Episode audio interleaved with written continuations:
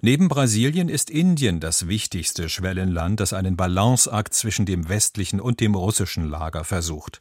Die indische Position wird von mehreren Faktoren geprägt, einem unabhängigen Machtanspruch, der eigenen Rivalität mit China sowie Waffen und Ölkäufen in Russland. Deutschland und der Westen insgesamt können vor allem über die Waffen direkt Einfluss nehmen. Der geplante Verkauf von deutschen U-Booten kann dazu einen Beitrag leisten. Hilfreich, weil in beiderseitigem Interesse wäre endlich auch der Abschluss eines Freihandelsabkommens mit der EU.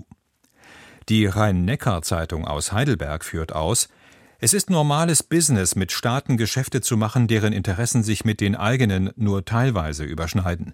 Und es gehört zu den ganz wenigen Segnungen der Globalisierung, dass gemeinsame wirtschaftliche Interessen politische Kluften überbrücken können. Lange Zeit hat das auch mit der Sowjetunion und Russland funktioniert. Deshalb greift auch die Schulddebatte ins Leere, wonach der Gasdeal mit Putin der Anfang allen Übels gewesen sei. Nein, war er nicht. Übel ist nur Putins Krieg.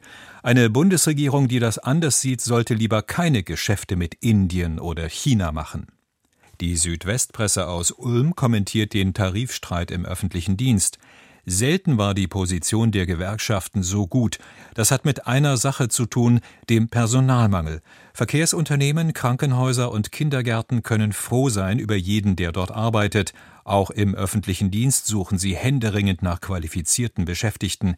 Statt das Streikrecht zu beschränken, sollten Kitas, Bahnunternehmen und Pflegeheime zuallererst dafür sorgen, möglichst attraktiv auf dem Markt zu sein.